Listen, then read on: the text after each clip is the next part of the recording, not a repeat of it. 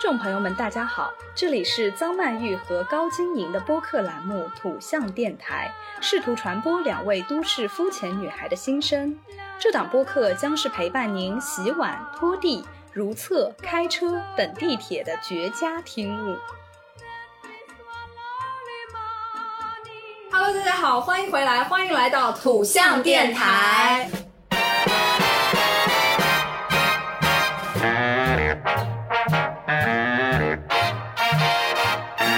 哦吼啊哈！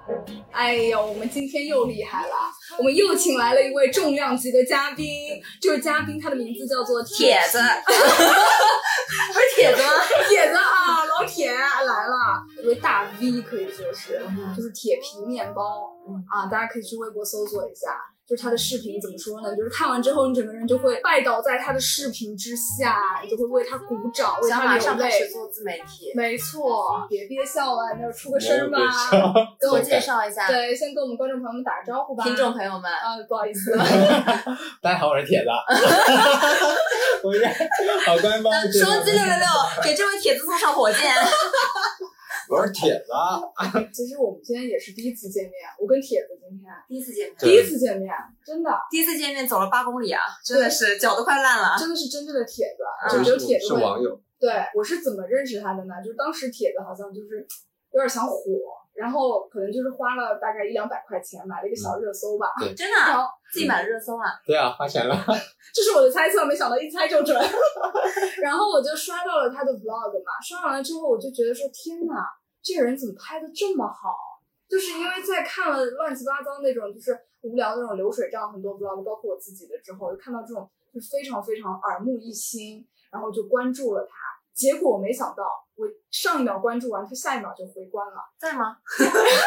微信转账三百块， 我当时我就觉得这个大 V 有点平易近人哎，竟然还会回关。是为什么会加了微信？是因为当时私信，嗯你知道，就是咱们帖子就是非常不讲废话，一个字都没有，就直接给我来四个字：加我微信。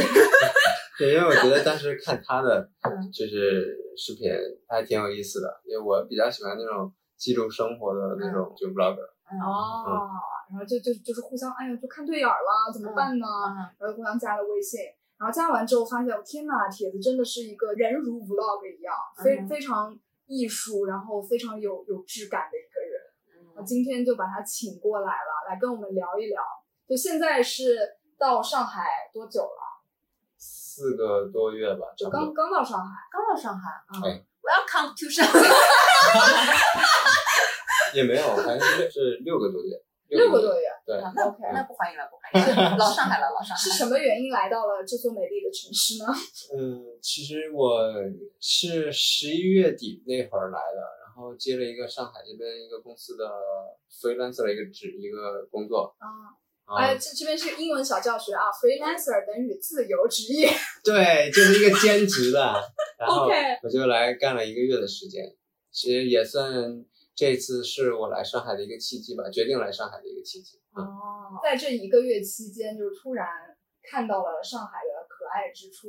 对，其实在这之前也来上海出差过，过来拍东西什么的，但是，嗯、没有深度的体验过上海的生活。不过在上海，在我的印象中，一直是那种特别就是文艺的城市，然后有很多就是丰富的点啊，能吸引我。就挺挺多元、挺包容的一个对城对市。对对对对。但是我在，因为我很早之前就去北京了嘛，所以嗯、没有办法，因为我的工作、我的呃人际关系全在那边，所以一直没有勇气来这边。咱们这个系列打工人嘛，你打的是什么工呢？我先说一下我之前吧，就是我在好好好在来上海之前， OK 其实大部分时间一直在做自由职业，然后接项目，然后有时候还会去导一些小的片子，在广告类都会做嗯，然后还有一些公司的那种活动类的，就是视频支持都会去做。 OK，然后现在在上海做的呢是一个固定的工作，嗯，然后算是在打工，因就为是真正的打工了。对对对，因为我上海这边没有朋友嘛嗯，是真的是没有朋友。也没法就蹭吃蹭喝，就是对什么啊都得自己花钱，然后对钱就不够了。然后为了生存，所以成为了一个打工人， OK，哎，但是人家打的这个工就是很高级的工。很高级，很艺术。也没有怎么说呢？那再跟硕硕，也没有。我现在就是在一个教育类公司，哦然后在市场部做视频支持这块儿。 ，OK，其实还是就是视频这一块儿，对啊对绕绕不开这个。对对对， OK，那么我们就从他工作的起点最开始，我们挪到把时间线挪到一开始嗯，来说一说从第一个工作。那我们从上海转移到哪里呢？北京北京，对我们的帝都。 ，OK，那我哦们开始说出你的故事。 OK，我来了。第一份工作就是跟视频有关的嘛。不是，其实我从我就真正赚钱的那个时间点开始说吧。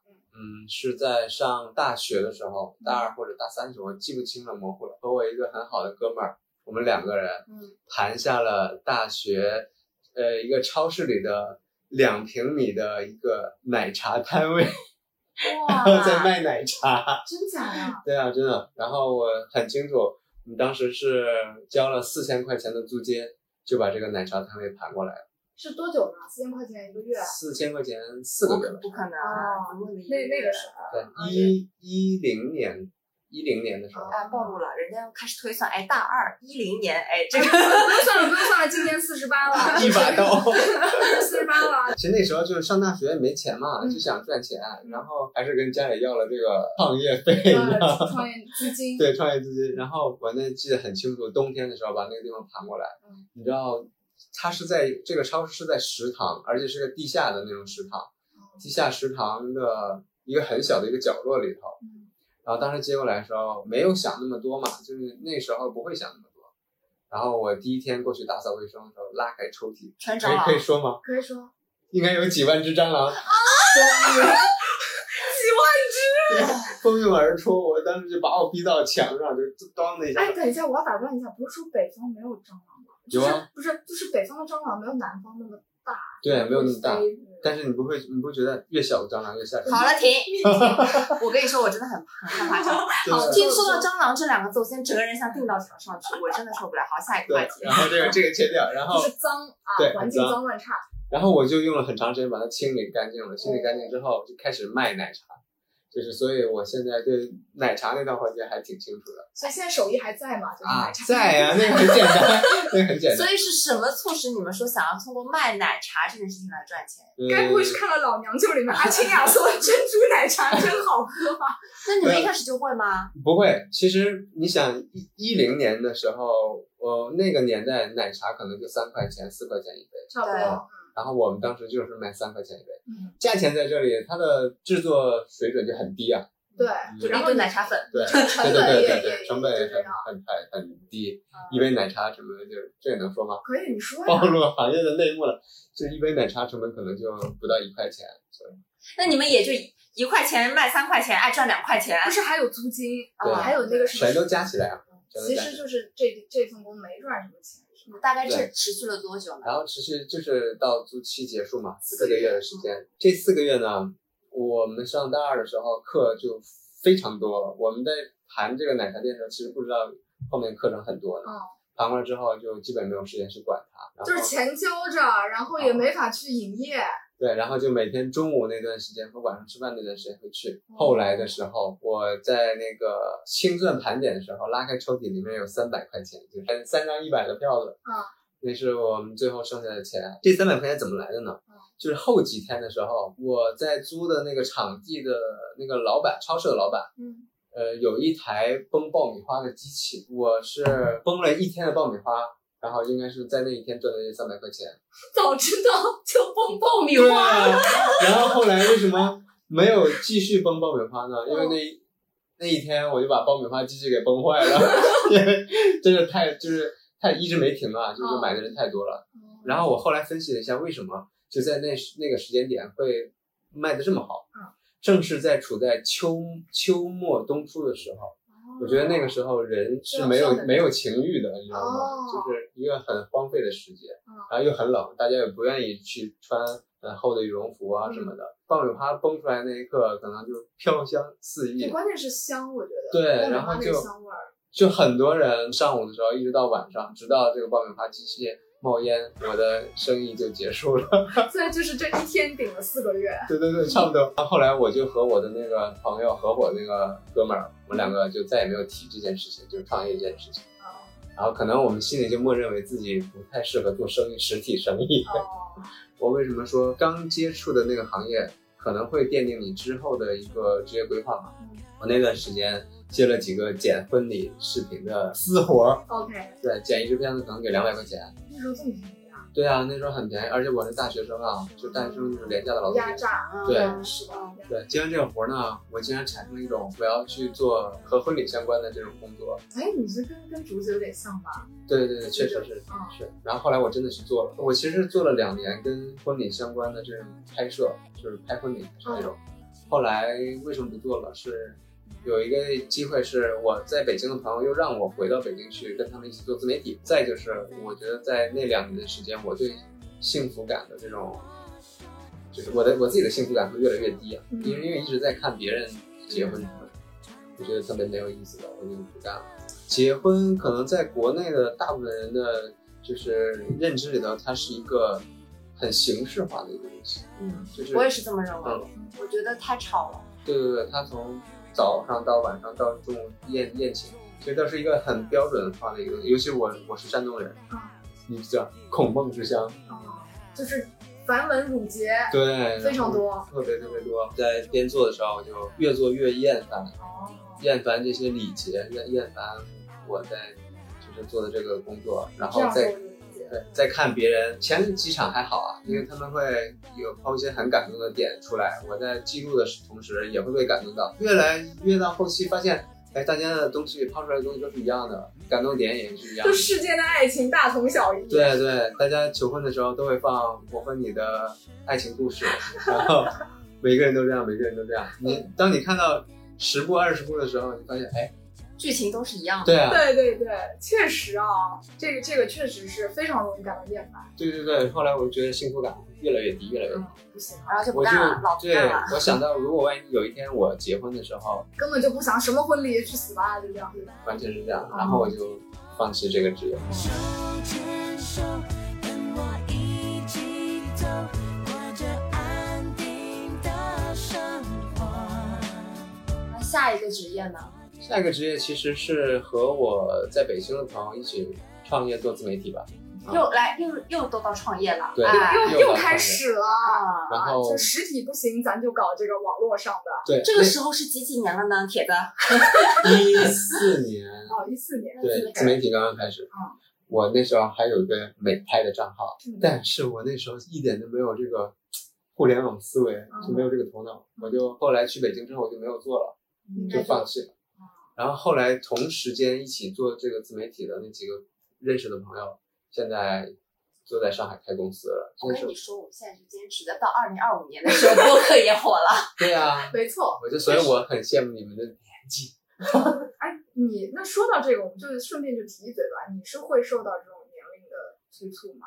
我不会，不会。嗯。那你刚说这句话是 什么意思呢？就是因为我是感叹，可能我之前浪费很多时间嘛。哦，是对于过去的那个浪费，嗯对你觉得对对是比较可惜。嗯，对。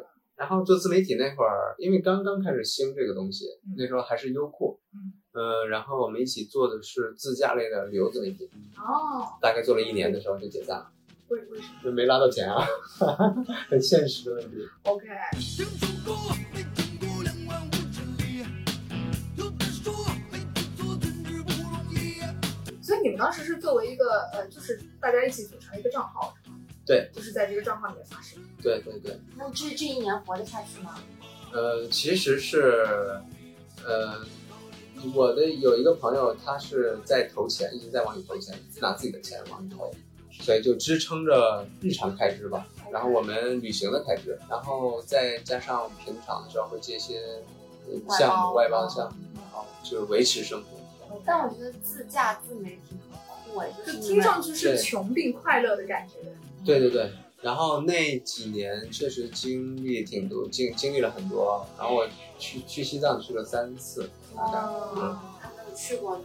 其实我第一次和我们这帮朋友一起出去的时候，那是第一回跟他们认识，我就去了去了沙漠，其实是在哪个库库布齐沙漠，就比较小的，没听过。离北京也比较近。哦，嗯，然后那是第一次去的时候就，他们开着车嘛，越野车去，那你们现在这群就是这群哥们儿现在关系怎么样？就大家都是铁子，没有，大家就散着散着。当时第一次去的时候是开了四辆车，但是是六个人。嗯哦，然后我四们辆车六个人，可见这个关系是有多 不好。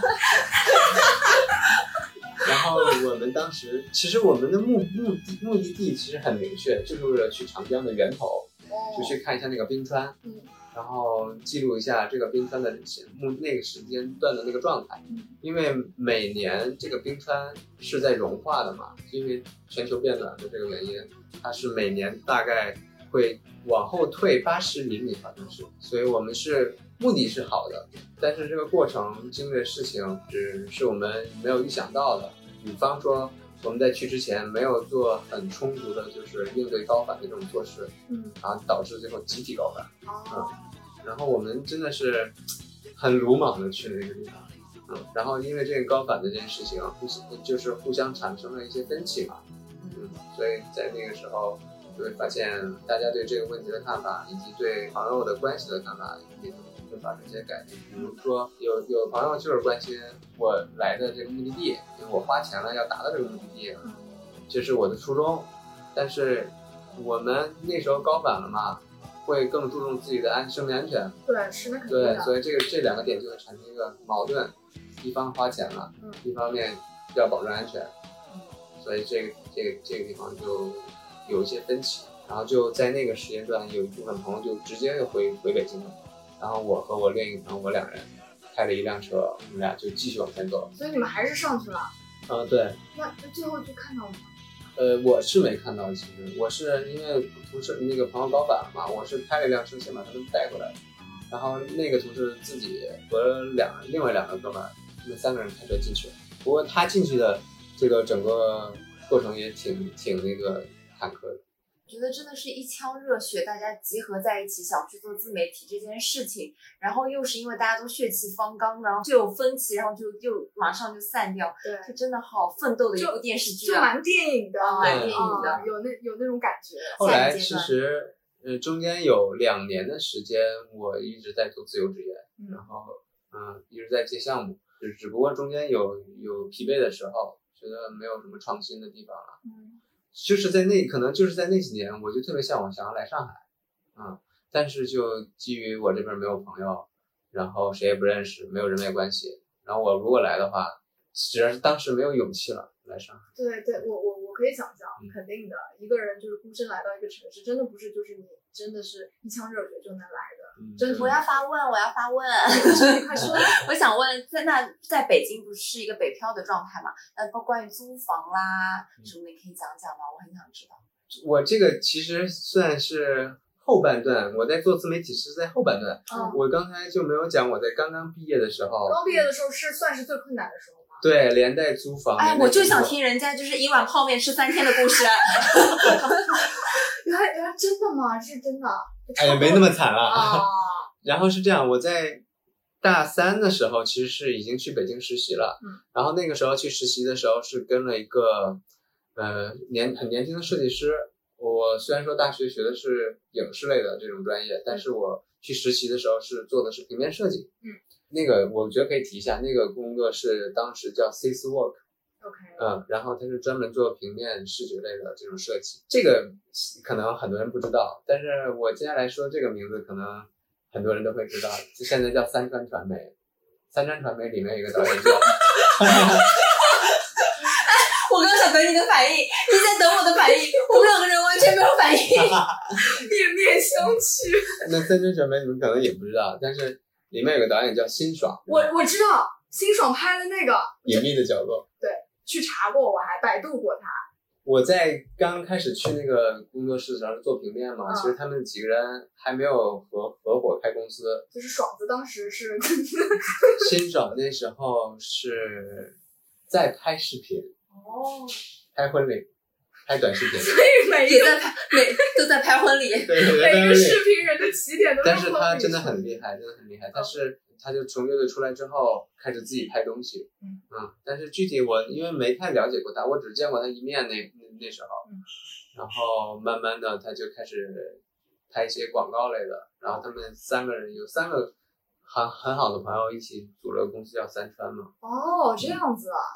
中国合伙人啊，所以那个时候你对进入这个三川之后，你就觉得怎么样？是是觉得自我己那时候找到没家了，还是没有那时候没进三川，嗯我是在进三川之前的那个做平面的那个设计师的底下的公司，哦工工作室。嗯嗯，我当时比较喜欢他的那个风格嘛，对嗯吧？做潮牌儿，偏向于潮牌儿那个东西。就一心抱着学习的心态去的。对，但是我真的是我就是因为上大学的时候接触过婚礼这个东西，嗯叫后来我在那干了几个月之后，我就回去做拍婚礼了，弄婚礼去了。就是潮牌和婚礼，你选选择择了婚礼。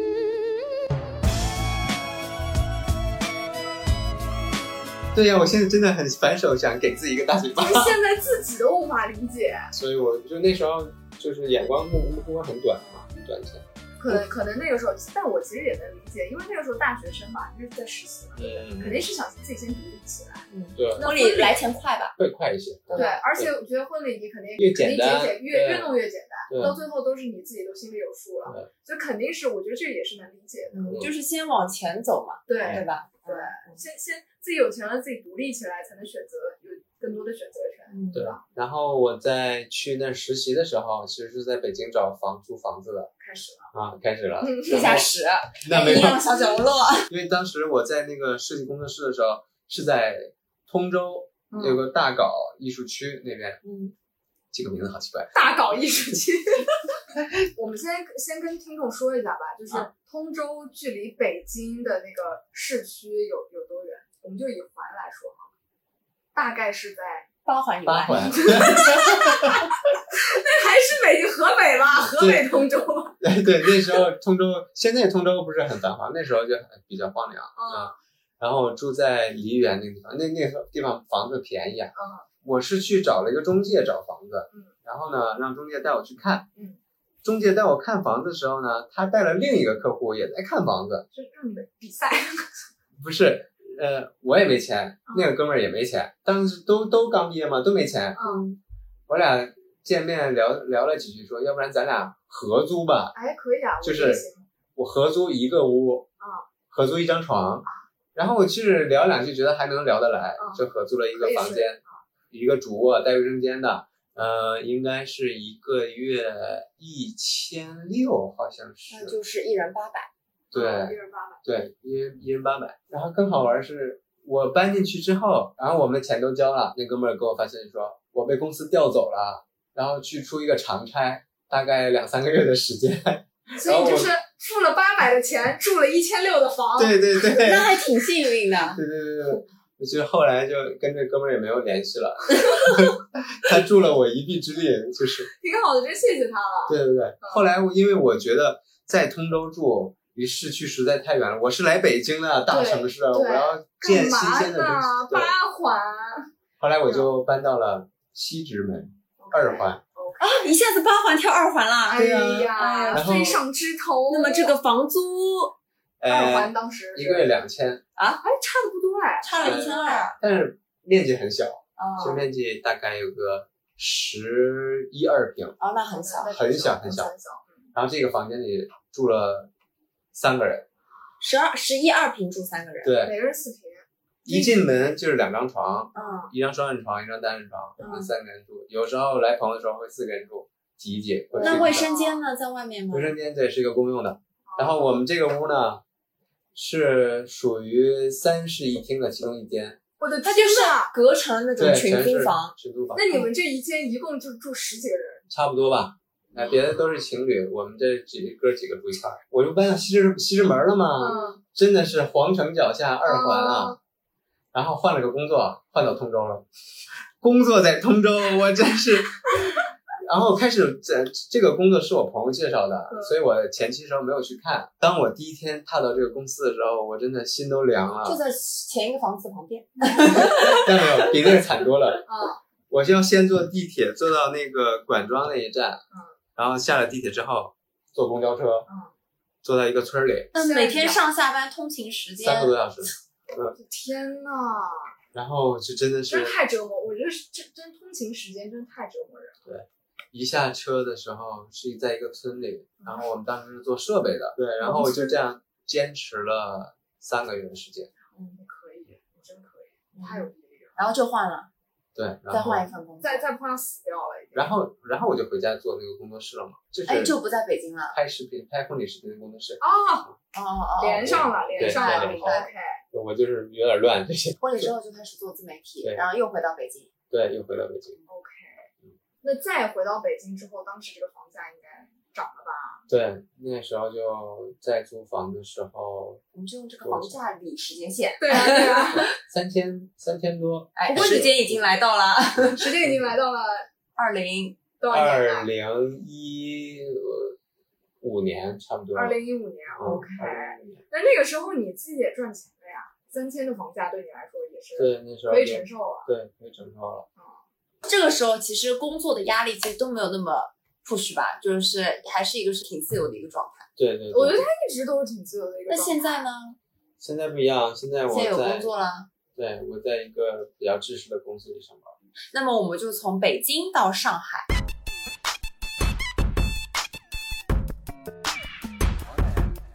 你首先，你觉得北京到上海有没有什么变化？两个城市，有我为什么来上海？其实还有一个，我在一九年的时候病了一场，然后我在养身体的时候，就突然就明白我自己到底需要什么，或者是我自己，嗯，要不要做一个忠于自己的决定，嗯，所以我才会来上海。那你觉得北京在哪一点上，你觉得让你有点不适应，或者不舒服？首先就是从一个呃比较广义的那个角度来讲的话，就是我对北京的感觉就是特别燥，为啥呢？我觉得北京就是哎一个灰蒙蒙。啊，对我我是去年十月份去了嘛，其实北京的秋天应该算是最好的，对吧？那个对天气是最好的。对。但我一去，我就觉得那个色调都跟上海的不一样。我以为你们说的是声音，没想到你们说的是天气，什么声音啊？就噪啊，就很吵啊。哦，不是，都有应该的，是就是它是一个立体的燥，哦，嗯都有，声音、环境和大家相处的方式。整个就是围绕一个造字展开。对对对，北京是一个很政治化的一个地嗯方。嗯，可能你你也不是说要表达什么，但是你总觉得自己被压在这个环境下。嗯，我其实在北京的时候也有很多想法要做自己的东东西啊、内容什么的，嗯但是因为各种原因就没有这个动力。上海呢，就是到处都是很新鲜的那种感觉。对，是，我嗯觉得嗯对。对，刚说了嘛，他为什么决定留在上海？就像徐志摩找到了他的翡冷翠一样，帖子找到了他的上海。对，所以你是真心的很喜欢上海。对我很喜欢上海。嗯因为我记得有一个特别清楚，就是他那时候刚来上海的时候发了一个 vlog，是三个小视对频，然后好像第一个还是第二个，他就说呃上海的好像空气中的味道，嗯还有什么连上海的狗狗都觉得特别可爱。然后我当时我又是看到这个视频，我就觉得想说，哎呀，这个人怎么这么可爱？嗯就是他从他眼中看到的那个世界，嗯就是你会觉得说这样的感觉你也有过，嗯但是你好像没有那么细致的捕捉到，嗯然后这些微妙的情感都被他捕捉到了。原来一个人来到自己喜欢的环境，真的会展现出不一样的那种嗯。感觉来。对，确实是，我觉得，嗯，也挺巧的。我来上海就是做兼职的那段时间，一直在住 Airbnb，就是民宿那种。嗯我在换了不同的 Airbnb 住那段时间，嗯每到一个住的地方都会遇到一只猫。啊，对对对，对，就是 vlog 里很，面全是猫。对对对，就是很巧。嗯然后后来我记得很清楚，在那个叫什么虹桥路啊哦对，，五岛路那边，那个住那个 Airbnb 的时候，是他们那个小区里有一只猫，就我那天拍的那个，就一直跟着我，嗯对就跟了我两天，嗯然后就我就觉得很好玩儿嗯啊。然后后所以 来在在在北京是没有猫跟你是吗？对没有猫跟我，哎，我之前去北京颐和园里面的猫踩都不踩你一下。你有住老洋房那种房子吗？对都是老洋房，啊，那确实太有感觉，很。上海。对，我觉得很少很难不爱上，而且因为你现在对于上海的眼睛里就带着爱，所以你看所有的东西都是有对，真的，它有上海滤镜，嗯，就真的他描述出来的上海，你都觉得说，哎，我好真是甜哦。这个是我自己处在的这个环境他现吗？在拍个豫园 vlog，我都觉得豫园好好玩。拍外滩我都想去 了。我有一回来出差。是去了一个杂物店，然后我进去之后，里面东西我倒没什么，就是太看好的，但是一抬头看到了一个钟表，嗯一个一看就是手工做的，自己做的钟表，然后我就很喜欢，然后我就问那个老板，我说这个表这个东西卖吗？他说不卖，这是我朋友自己手工做的。嗯，然后我说我能认识一下他吗？我就问直接问那个老板，然后那个老板就把那个就是那个小艺术家的微信推给了我，刚推给我，然后我就看到这他发了一个小海报吧，算是他说他们的工作室第一次对外开放，就是在我出差第二天，正好我是第三天走，然后第二天正好有时间去，嗯，然后就就了第二天的时间去看了一下他们的工作室，就很有意思。我看到那个钟表呢，就是做陶器的那个朋友做的，然后就从那儿我就认识了他们几个。后来再来上海做兼职的时候，呃，他们正好在有一个地方叫乐天陶社，那我知道你发那个糖厂是不是？嗯啊对对糖厂就是糖厂，然后他们做了个市集，嗯，然后我又在这个市集上认识了我现在就是今天下午刚见的一个朋友，就我们关系最近关系很好的一个朋友 OK 就是在那个市集上就认识了。就是嗯你你会发现我的时间线就是串起来的，都对对对是串起来的。对对。 这就是指引你来到上海。对，嗯然后我就在那个市集上，其实，在那个市集上认识了好多人，嗯，然后认识了好几个艺术家，然后因为我比较向往这种生活嘛，我就嗯就很想去了解他们，然后我就跟他们聊，我说能不能去你们那儿玩儿啊什么的，然后他们也很热情，就邀请我过去玩、啊看电影什么的，很能聊得来啊。然后他们也能 get 到我的点，就是也知道，就也能看出来我喜欢什么，我也知道他们喜欢什么，就嗯所以就现在关系处的志很好。趣相同的一群朋友。对早该碰到了，对啊，对哎，兜兜转转，其实这个时候碰到，就更加确定了他要待在上海嘛，对对吧？对嗯，你现在就有上海的圈子了，上海就是你的家。而且我觉得他就是有一点特别牛，就他真非常善于交朋友。对，我刚刚还想说，如果是我，我绝对不敢说，我们这种想社认识恐一下这种对，人，我就远远看着他，对就看他走掉哎对，但是我们就没了。对，对但没真的想到他就一步一步一步一步，你就你为什么这么善于结交？因为四十八了呀， 有有点阅历了，有点阅历了。可能是最最就本身很现实的一个原因，我上海没有朋友，嗯，确实是这是一个需求，需要给自己搭一个圈子。因为虽然说来上海也很喜欢这个环境，啊但是刚来的时候，就是独处的那段时间让我觉得很孤单。嗯，哎，你是一个不太能独处的人吗？是你就是一个人待最长能待多久？ 最长两分钟，比如说待比如超过这个时间我已经不行了，我一定要有一个人来陪我的那种。嗯，一个一个下午差不多。 那太惨了。哇，哎，我们是那种，我我觉得我一个人啊，最多最多我可以待一个月，可哦，以不见任何是人，吗我可以待一个月，真的假的？真的我刚刚想说我一周，没想到你一个月。不是一周，我觉得唰就过去了。嗯，对的，我还是很快啊享受一周独很处。快，对我是独处，我也是。天哪，哎划，这个清这界个限真的，一个下午我惊了，我我以为你起码会说一天呃，如果是在工作状态的话，我会很很能待。啊，如果我真那的是那肯定就是有事情做，那时间飞快。对对我就是说，就是就是你一个人的时候，一个人的时候，是不是北京的氛围也是，就大家咋咋呼呼的，然后大家都一直在一起的那种。嗯而且你之前也一直租房子嘛，有时候刚跟人家租一起，所以习惯了这种吵闹的，也不算吵闹，相聚在一起的群居氛围。嗯对对对，是的，是这样。就是我刚在去北京的时候，几个很好的大学的同学一起去的，就形影不离嘛，每天都是那样那种状态。我们接下来就跳到他现在在上海的工作，我们来一起讲一讲，正式我们进入到体制内的工作以后，给你这这样一个自由的人有一个什么样子的框架束缚？从来没做过吧？呃，其其实做过，但是可以忽略不计了。就是不我是那种像现在这样。对我的坐班就是非常非常自由。嗯，所以现在正式进入到坐班了。嗯首先给你的感觉是什么？被困住了吗？呃，这个肯定是的，肯牢定是。笼。对哦，然后我在坐班之前，其实我自己也有有在想这件事情能不能受得了，我能坚持多久。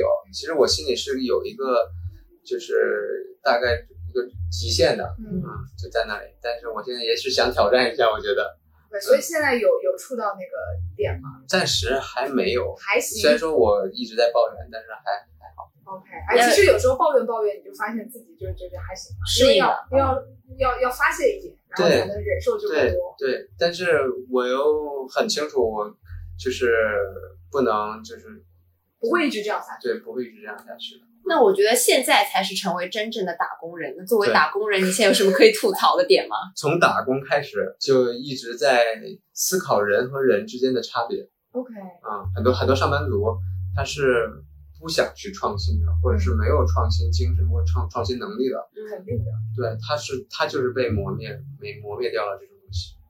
就是按照公式，然后一一这样子做，就不要去不出不想新的。对他，即便是想新的，是在创新，可能也是在围绕着一个老旧的思想，对对而且我觉得有可能就是有的时候它是被迫在创新，对啊，就是呃，其实它的主旨最终的那个中心思想就是保住现在，嗯对就是把握现在，就是保持就可以了。就是但凡能保持住，它就不会再往前走一步这样。还是为了完成事情对事情而做事情。你是这其实这个是你最害怕的状态。对，是我非常害怕的，我很想吐槽打卡这件事情。打卡这件事真的很要命啊嗯。你们你是需要打卡的，我是需要打卡，几点到早上几点？十点，其实还好，时间还好。点早上十点还好早。十晚七吧，应该对，早十晚七对。就是我在之前在做项目的时候不会迟到，就是会会很准时嘛。嗯，就是这件事情是自愿的，我懂了，我懂了。对，自一个愿是的。自愿，一个嗯是被迫。对一个是被迫的。我觉得打卡这件事情其实是在被迫的，被迫让打工族去完成一件事情。然后打卡会把你整个人的工作状态规定规定在一个时间段里，你就会产生摸鱼的那种想法。对，没错。关键是你下班打卡完了以后，有工作找到你，你还是得回复啊。对，对啊，那也不算真正的下班啊，所以打卡这件事真的就是给领导看的啊。是死吧？而且打卡你们算对算绩效吗？算啊，比如说今天不打卡的话，就会什么全勤奖什么乱七八糟就没了。对啊，那个叫这什个么？奖应该跟你无缘吧？绩就是 效呃，对绩对效，我是刚转正才有绩嗯效，这个哦奖跟我无缘。就是我前三个月是实习期嘛，嗯，对吧？我在第一个月的时候迟到了 九次，上了二十二十来天班，迟到九次，后来主管就找我，哎，你那个时间要往前提一提。你们主管还挺好的嘛对。对，主管很好，我真的非常非常排斥这件事情。那你有我跟主管提过吗？没有哎，办我法就是不想早到 啦，我就是不想准时到，好气哦。这没有办法嘛，就是公司的规定，硬性规定。你哦我既然选择了去，对，去上班对对，参考这个游戏规则。对对，规则还是要遵守的。嗯只是说给要吐槽的时候还是要吐槽。 现在习惯了，对，嗯，九没习点惯五十九到，我我是不会习惯 的，不 OK，会习惯。现在真的屈服了。就是自由的鸟儿没有办法，把腿打断都要迟到，嗯， 一定要迟到。就是今天我就早到了，我在门口喝咖啡， 哎，我已经要到九点五十九才进 去。对，这是我的态度。对对对对，就是我八点起床。也是那个时间到，然后我九点半起床，我十点上班也是那个时间到。好的， 好的，倔强的男孩，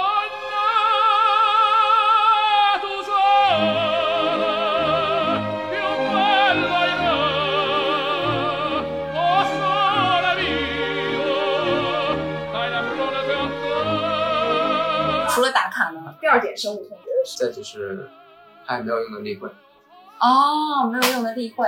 我是说开没有用的例会。今天我们来开个会，说我说句实话吧，例会就是十有八九都没有用。对，能有什么屁用啊？就看，哎，完了，我因为我们现在粉丝越来越多， 我都不敢说了。啊没没关系，那你虽然跳说跳无一所谓吧，我不。说了。下就是就是以前开会啊，我嗯真的很害怕开会，嗯因为我现在不是马上就要重新再就业了，下岗工人再就业下岗啊工。人再就业了。然后那天就是也是还是回到原来的岗位，嗯，然后那天呢，我就是去看了那个那个单位的公众号，第一篇出来就是什么什么什么党员什么不是代表大会，嗯然后我一点进去，我整个我就高血压，我血压我就升高，噌的一下，我整个眼睛都发红了。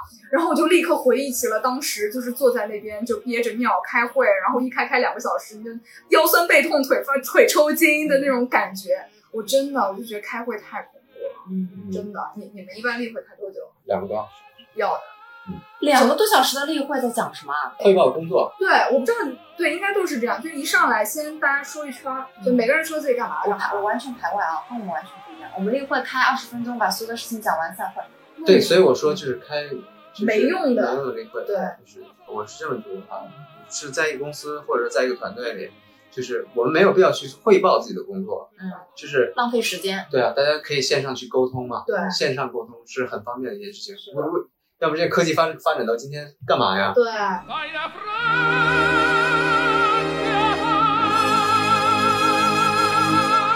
还还有一点，我就特别的讨厌，嗯，就是我特别讨厌同事关注我的私生活。啊，我想知道他，你知道他上海话讨厌怎么说？操七，最错错期期的一点，那我现在最错期的一点就是，你能感觉到特别关注你的私生活，就不像我这样就看作品。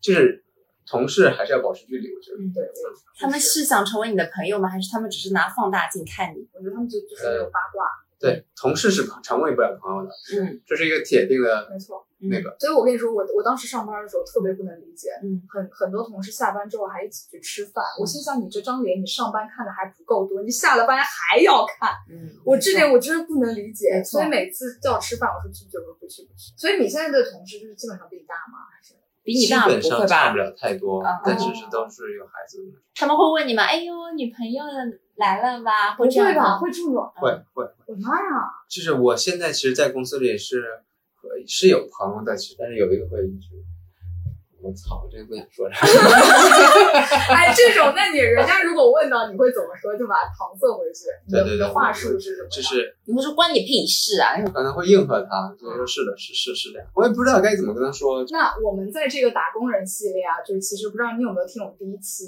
就我们在里面有一个分类，打工人就是分为懒惰派和积极派。那你觉得你自己是属于哪一派？我就是想了一下，我还是属于懒惰派，还是属于懒惰派？为什么要想一下才觉得自己是懒嗯惰派呢？因为当就对平常骗自己骗太多了，对 每对，天给自己打鸡血。我还要诚实一点面对自己。啊就是我刚其实刚看到你这个问题的时候，我很想说我自己是积极派，但是我就不太好意思，因 为打脸，你知道吗？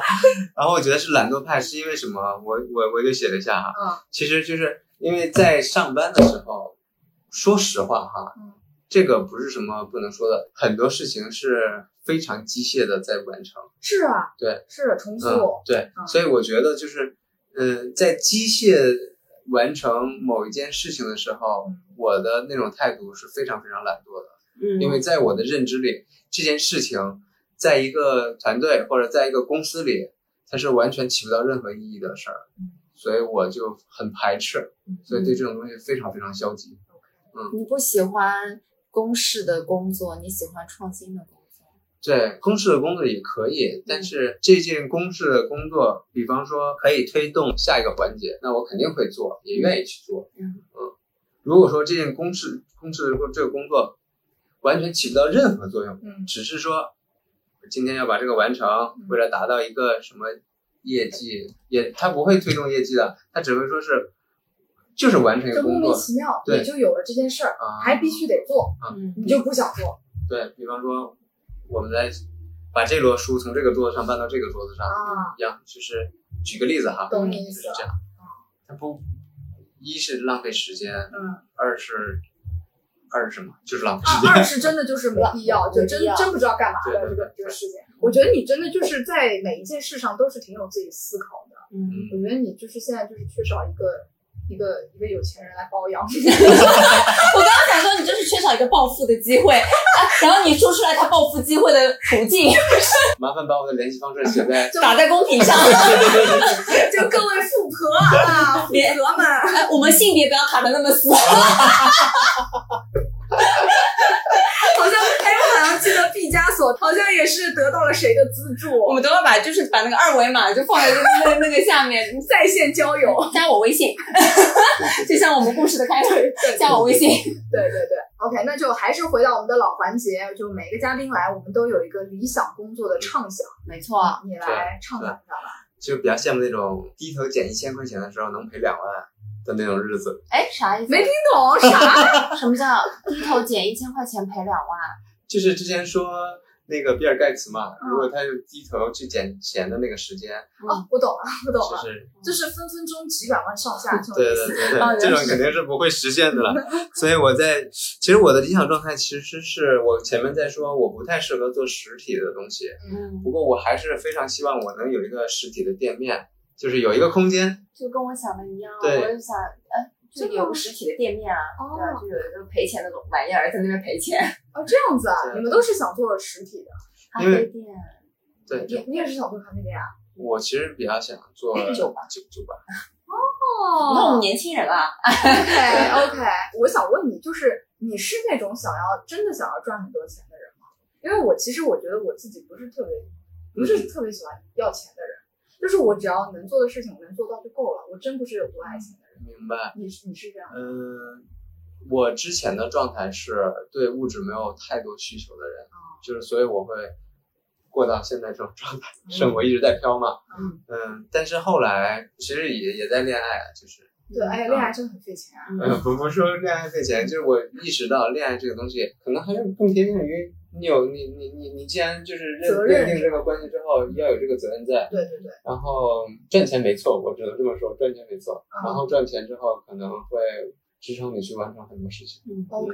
我觉得我是一个很要钱的人。对，我发现你真的是一个很爱钱的人，嗯但我只是就是我能做的事情我能做到，我就不爱钱了。嗯，就我现在赚钱只是为了去做事儿，你懂吗？去去去。但是你赚了钱，你就可以完成更多你想要做的事情，因为你你的欲望永远是不停止的，你永远想要更多更好。比如说你想去更远的地方，你想买更好的东西，你想吃更好的东西，这些东西都需要金没有钱我去我支真撑不会，你没有这种欲望和因想为要比如的说就就就拿个举个例子来说，就我从来都不会想要想要买包啊什么哦的，我从来都不会，真的。嗯就也可能我花钱的地方不一样吧，嗯就是对物质需求不不高嘛。没有特别高。就酒吧其实是一个可能以以后会推进的这么一个想法吧，嗯所以我蛮想蛮想要开一个酒吧。嗯哦你看我来到南方之后，我的说话的方式都变，蛮喜欢想要开一个，那我嗯们用北方话我的那们现在种，用用用北京话来一个吧，我就特想开酒吧。 早知道就全程都这样 了，哎。那我们这后半段儿咱就这么来吧。 然后就我觉得，呃因为我前面说了嘛，我很需要朋友，很想要交朋友。我觉得酒吧是一个就是嗯交友圣地， 对对，嗯会认识到不同的很人。多的富婆。行啊，我这。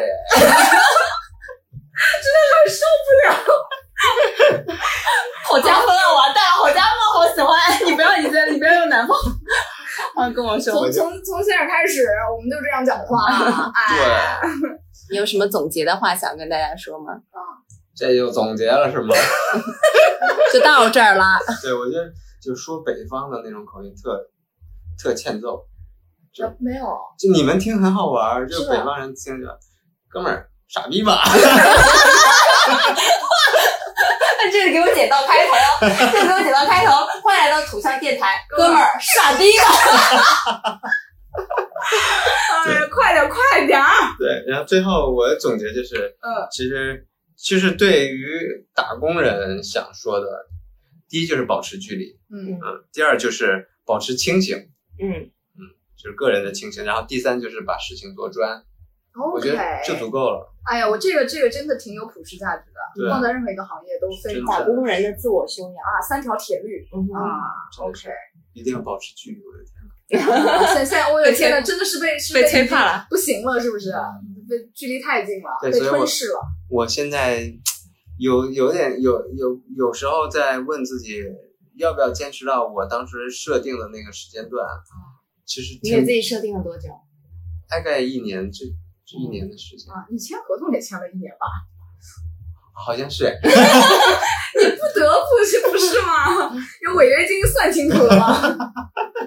对今天聊得非常开心啊，真的谢谢铁哥。最后我们要讲一下，今天为了见这位网友，我们今天从徐汇绿地缤纷城走到了滨江，看了一圈风景，在一家新家星巴克里面外面都试了麦，觉得不行，我们再骑车回到了绿地缤纷城。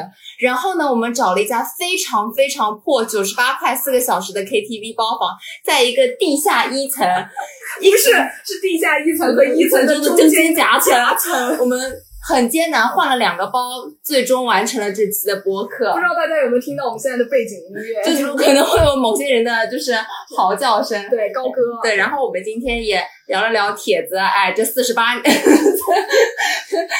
这十几年的打工经历，从一开始卖奶茶，哦嗯然后再去做婚庆，再去做自媒体，再再再去了西藏，啊然后又回来，然后又现在来到上海，嗯，对，然后一个自媒体人的，我觉得成，长之路对的，没错，非常好。嗯就就怎么说，就祝你早日找到富婆吧。嗯我觉得行，早日暴富。 可以。啊好，最后我们就用亲亲和的语言跟大家说一句拜拜，好吗？ 这就拜拜了，我还想唱首歌呢。唱呀，你给麦拿过来呀！给我点一首《铿锵玫瑰》。哎，您就您就清唱好啊，不吗？是，我要听北京北京啊！ 拜拜了，您嘞，那行吧，那来这一一二二三三，，拜拜拜您嘞！就这么着吧。好，我们下期再见，拜拜拜拜拜拜。一